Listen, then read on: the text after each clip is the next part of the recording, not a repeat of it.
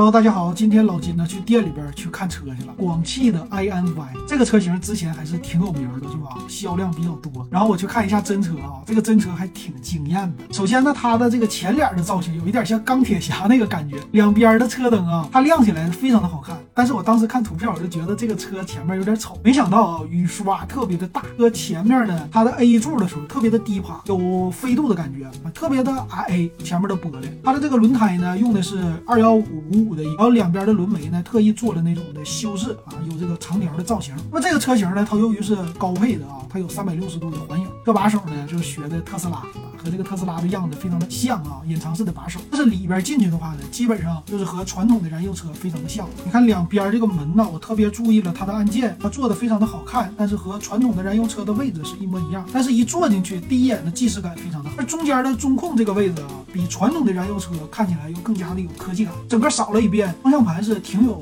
运动的边。的中控呢，属于是双层的。那中间的部分呢，有一个大屏，然后车的前面的仪表的方片也是一个小长的屏幕。挡把的位置我特意摸了一下，这个感觉非常的好，而且呢有那种黄黑的运动气息。上面的话呢是有一个手机的无线充电，那么底下呢是有一个可以放包的地方。中控的大屏呢是十四点六英寸的全触摸。简单的体验了一下啊，这个中间它可以装很多的应用，听说它的应用并不是那么特别的多。车机的反应呢速度我觉得还是可以的。中间的空调啊这些你。都需要通过中控来控制，对按键呢做了很多的节省，这种感觉到底怎么样啊？我就感觉它要是能像比亚迪的似的能竖过来，这屏幕就更好了。副驾驶的位置呢比较的简洁，就有一个出风口，别的都没有了。然后我看了一下副驾驶的座椅，这个是仿皮的，全系没有真皮的，受制于成本的考虑嘛，皮子填充还是挺不错的。然后后排我也坐了一下，我的妈呀，这个车型的后排简直太巨大了，从来没想过有这么大的一个车型，比那种传统的 SUV 还要大上一倍的感觉。后排是有出风口啊，这个车型你要是一家老小坐后排，那简直是太舒服了。在这一点上，广汽还真把飞度的那个精髓给学去了。那么上边呢，它是有一个大天幕，这也是特别的巨大，从前到后的。侧面来看，这个车有点像于小面包。那么车的是二七五零的轴距，四米四多一点的车身，这个长度并不长，和传统的紧凑级的小轿车一样。装了一个六十四度的电池，说是能跑五百公里。那么后边的话呢，它的样子其实和前面是呼应的，很有那种钢铁侠硬朗的感觉，也很像一些面包车。但是这个灯它好看呢，有没有那种奥迪灯厂的感觉？里边的层次感还是非常的多的高配版呢，后边的尾门是一个电动的，侧面的话小细节非常的多，能看到这个 C 柱很像咱们前两天介绍的 ID 三，是吧？非常的大。所以后备箱的空间呢，也正好是这个 C 柱的空间这么大。副驾驶呢，它就没有什么电动的调节了，里边它就是普通的手动的调节，但是空间还是够的，并且销售跟我说了啊，把这个头枕拿掉之后，你就可以来一个纯平躺在里边，包括那后边的大空间，前面的中控这个平台的位置特别的大，将来你要是放东西比较的好放。那这车型呢是最顶配，估计十六万下来，最低配呢十四万下来，中间十五万多，买这个车型怎么样？反正我是有一点心动啊，但还是有点贵，要再便宜点就更好了。